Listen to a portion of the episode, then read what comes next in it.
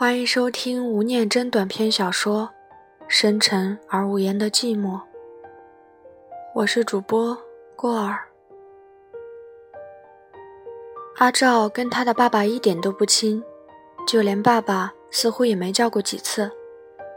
这个爸爸其实是他的继父，妈妈在他四岁的时候离了婚，把阿照托给外婆照顾，自己跑去北部谋生。阿照国小二年级的时候，妈妈带了一个男人来，说是他的新爸爸。不过，他不记得那时候是否叫过他，记得的反而是那男人给了他一个红包，以及他从此改了姓。改姓的事儿被同学问到气，问到烦，所以这个爸爸对他来说不仅陌生，甚至从来都没好感。一直到国中三年级，阿照才被妈妈从外婆家带到北部团圆。而且听说这还是那个男人的建议，说以后如果要考上好大学，他应该来到北部来读高中。那时候，妈妈和那个男人生的弟弟都已经上小学了。男人不久之后从军队退了下来，在工厂当警卫，有时日班有时夜班，妈妈则在同一家工厂帮员工办伙食，早出晚归，一家人始终没有交集，各过各的。不久之后，阿照考上台北的高中，租房子自己住，即使假日也很少回去，寒暑假也先往外婆家跑，通常都要快开学了才勉强回去住几天。顺便拿生活费和注册钱。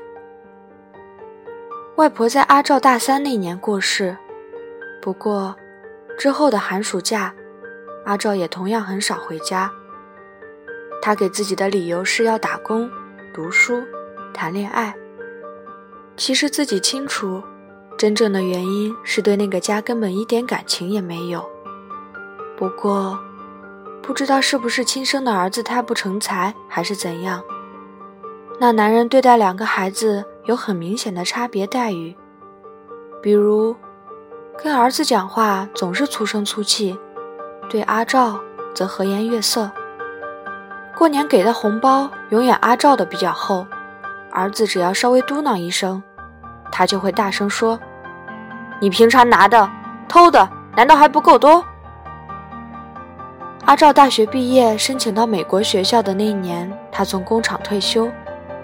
妈妈原本希望阿照先上班赚到钱再出国，没想到他反而鼓励他说：“念书就要趁年轻，一鼓作气，说他的退休金可以拿去用，不然最后说不定被那个王八蛋找各种理由拿去败光光。”他说：“女儿哪天拿到美国学位，至少我脸上也有光。”阿照记得那天他跟他说。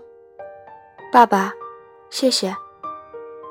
不过，才一说出口，就觉得自己可耻，因为在这之前，他不记得是否曾经这样叫过他。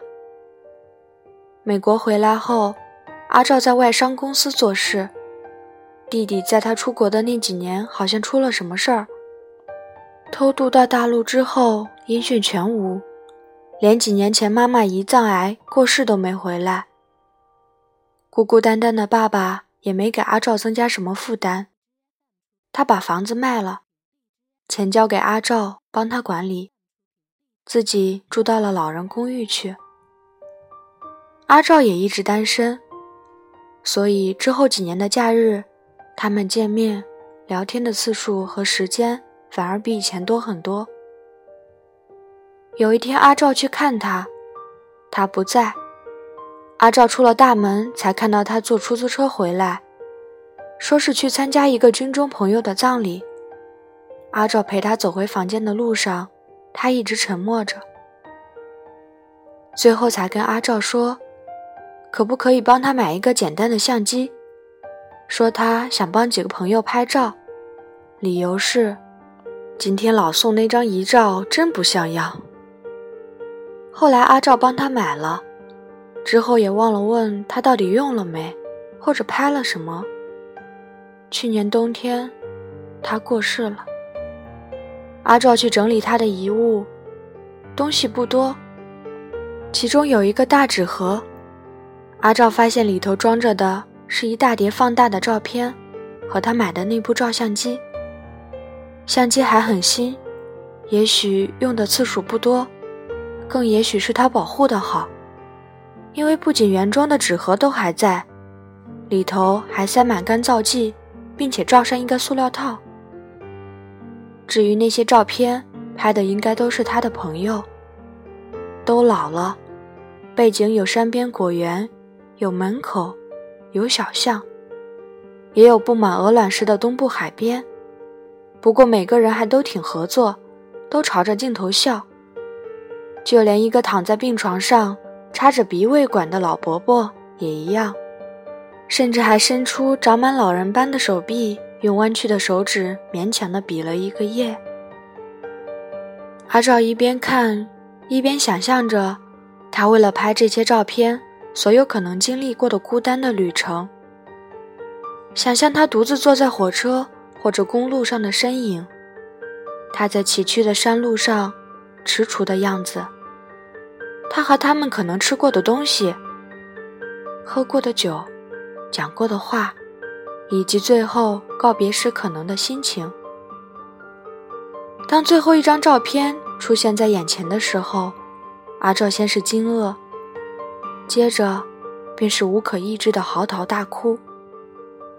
照片应该是用自动模式拍的，他把妈妈、弟弟，还有阿照留在家里的照片，都拿去翻照、放大、加框。然后全部摆在一张桌子上，而他，就坐后面，用手环抱着那三个相框朝镜头笑。照片下面就像早年那些老照片的形式一般，印上了一行字，写着：“魏家和府团圆，民国九十八年秋。”阿照说：“那时候他才了解，那个男人。”那么深沉而无言的寂寞。本次播送到此结束，感谢您的收听。